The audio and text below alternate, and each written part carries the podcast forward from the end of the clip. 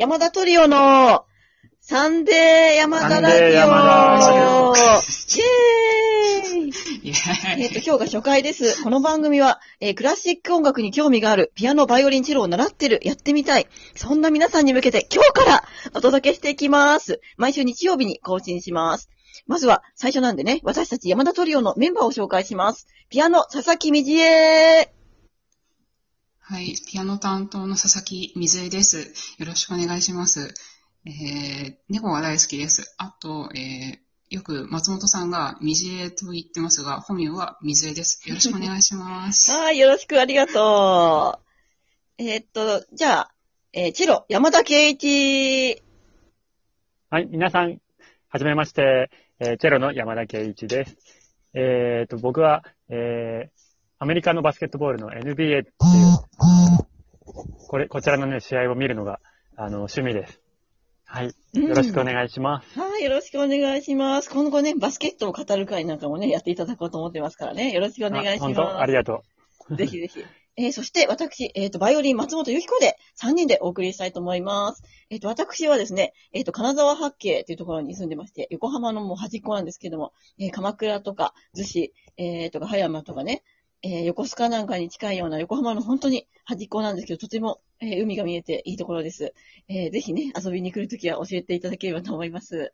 えーそんなね、私たちはね、どこで出会ったかっていうと、えみんなね、違うところに住んでるんですけど、え鈴木メソードのっていうね、あの大きい音楽団体がありまして、世界中にあのね、音楽を教える、その楽器、教える、あの、音楽教室があるんですけども、そういうところの、え指導者になるための、え長野県松本市の学校で、え出会いましてですね、えその時から仲良くさせていただいてまして、えでね、あの3人でその、トリオを組んで、え演奏活動をしてるんですけども、えコンサートがですね、えまだ3回しかやってなくてですね、えっていうのも、あの住んでるところが本当に遠すぎてですね、えっ、と、その、ピアノのね、えー、みじえさんと山田は、あの、二人とも北海道なんですけど、どのぐらい離れてるんでしたっけ？う。えっ、とね、えーとみずえちゃんは、えっ、と、手鹿川っていう、まあ、道東北海道の東の方で、僕は札幌市なので、えっ、と、まあ、車で、まあ、7時間ぐらいかかるんじゃない？マジか、そんなに？そうですね。飛行機使った方が6早い時。間前後ぐらい。そうだね。そんな、そ、そんな感じか。そうだよね。だから私がそのね、飛行機で行けば、まあ、ね、山田のところはもう2時間ぐらいで着いたからね。そうだよね。そう、思ったよりも。そっちの方が早いですね。そうね。ってい往う。復できるよ。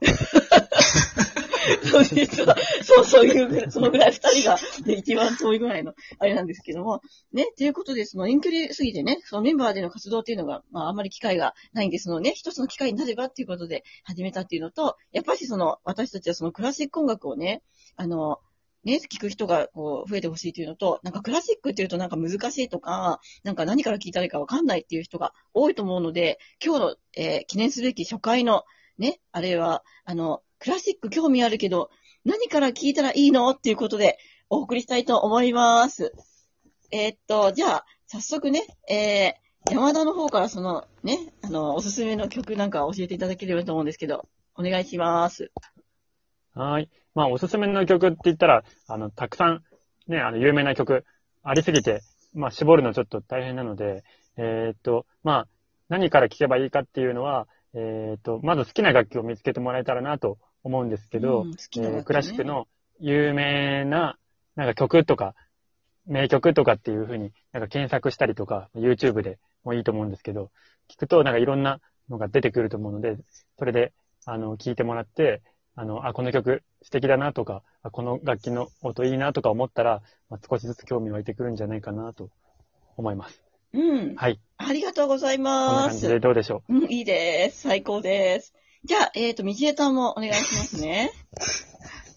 はい。えーっとですね、私は、えっと、サティさんという人が作曲した、サティさん。ジムノペディっていう曲を紹介したいんですけど、うん。えーさっきあの山田がその意外と聴いてみると知ってる曲があるって話をしてくれたんですけど、うんうん。まあ、これもそのうちの一つかなと思っていて、えー結構ゲームとかドラマとかにも結構使われてる曲かなと思うんですけど映画とかですね。ゲームで。うん。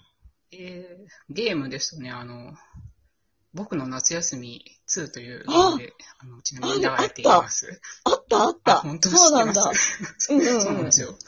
で、プレイステーション曲調としては、そうです、そうです。まあ、カフェとかバーとかで、まあ、流れてる、でもおかしくないような、こう、落ち着いた曲調で、あともう一ついいところが、これは意外と初心者の人でも、頑張れば、まあ、弾けるっていうのもあって、音数が少ないんですよね。だから、大人の人とかで、あーあれ弾いてみたいなと思った人がいれば、まあ、頑張れば弾けるかなっていう感じの曲でもありますね。はい、こんな感じです。ありがとう。うん。松本さんはどうですか？あそうね。じゃあ私のね、おすすめはね、あの、ショパンのノクターンっていう、ね、それもまあ、ピアノの曲なんですよ。で、その、あの、うんショパンのノクターンって、なんかめちゃめちゃ曲数があって、あれ何曲ぐらい、みちえさんあれ何曲ぐらいある ?20 曲以上、もっとかな。?20 曲以上。で、その中でもね、もう、一番、うん、そう有名なのいっぱいあるよね。いっぱいあるね。そうそう、あの、あの、あ、うん。そうそう、あの、戦場のピアニストの曲？なんだっけ、戦場のピアニストであってる？それでわかるかな？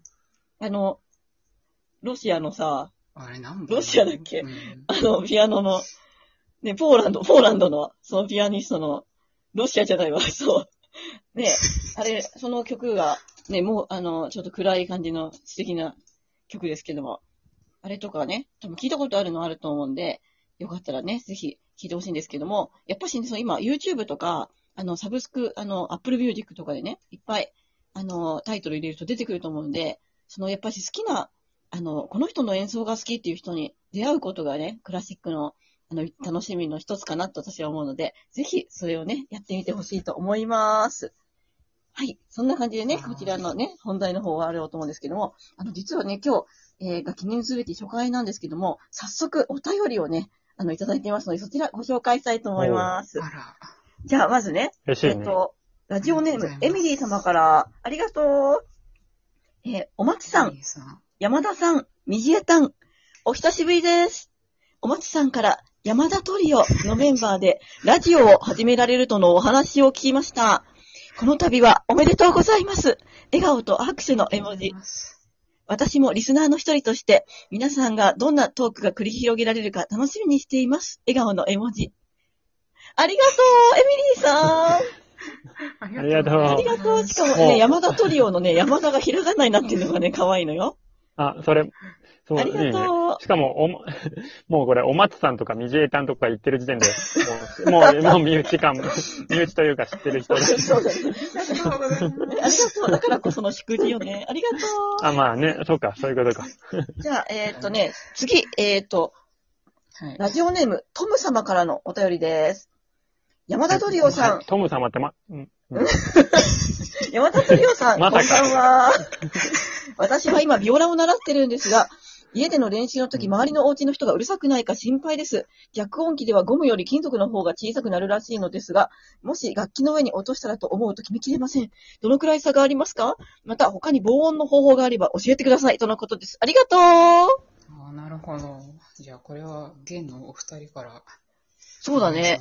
じゃあ、私から、うんあの、ちょっと回答っていうか、えっ、とね、私は、あの、金属ミュートは使ってたんだけど、ゴム使ったことなくて、で、っていうのも、ゴムほとんど、あんまり音量は変わらなくて、で、あの、金属だとね、本当にね、小さくなるんですよ。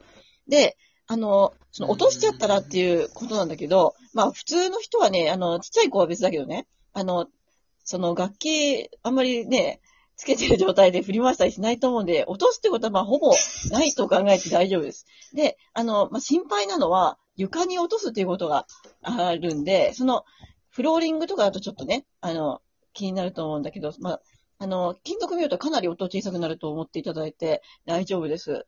で、えっ、と、まあ、大人の普通の人なら、あの、ね、あの、落とす、楽器の上に落とすってことはもうないんで大丈夫よ。じゃあ、山田は？うん。てか、今さ、なんか、この収録中に、なんか、親から電話来てさ、そしたら話聞こえなかったんだけど、あ、ごめん。これ聞こえなくなったの。で、なんか、ビオラの後から聞こえないんだけど、何ミュート、ああそうそうあのミュートの話ミュートで今ミュートそうそうそう、あの、おすすめの防音方法。あ、防音方法ね。うんうん。全然聞こえなかったからさ。あごめんねわかりました。じゃあ、ぼぼあ、いいのいいの。いや、そ、だから、ききね、ちょっとびっくりしたんだけど。うんうん。まあ、あの、大大丈夫です。ミュート以外でね。うんうん。うーんと、まあ、ビオラだからチェロみたいに床に刺すわけじゃないから、そんなに、あの、ほ、響くわけじゃないと思うんだけど、うんうん。まあ、カーテンを閉めるとかだけでも、あの、効果あるみたいだし、まあ、なんかいろいろ、なんだ、あの、カーペット、あ、チェロだけかななんかこう、いろいろ調べれば出ると思うんで、また調べれば、うんうんうん。あの、調べてもらえればいいと思うんだけど、まあ、それか、トムさんだよね。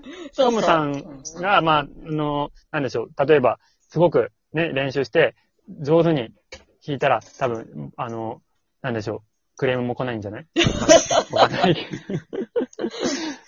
すいませんなんかねまあねね、まあ、ミュートすするとかがやっぱいいんじゃないでしょうか。そうだね小松さんが言ったように。はーい。ありがとうございま。ですしょうか。うん、いいです。ありがとう。じゃあまたね、あの、なんかトムさんもね、あの、音が出ない練習方法とかもありますので、また質問していただければ答えますからね。えっ、と、じゃあそういうことでね、今日は聞いていただいて、あの、初回ありがとうございました。えっ、とね、ありがとうございます。はい。また今度来週、えー9月13日のね、あの、放送でね、あの、お会いできるといいなと思います。でね、今、あの、皆さん、あの、インターネットのブラウザから聞いていただいている方がほとんどだと思うんですけども、あの、よかったらですね、ぜひ、あの、ラジオトーク公式アプリの方を入れていただきまして、えーそうするとね、その画面の下の方にあるハートマークとネギと笑顔のマークがありますんで、そこを、あの、昔、スーパーファミコンとプレイステーションとセガサターンで鍛えた連打で、あの、ぜひ、こう、連打しまくっていただいてね、そうすると、あの、すごい、あの、面白いことが起こりますからね。で、あの、私たちもね、あの、よ、喜びますので、ぜひお願いいたします。それじゃあ、また来週お会いしましょう !See you! ありがとうありがとうございました。ましたねー。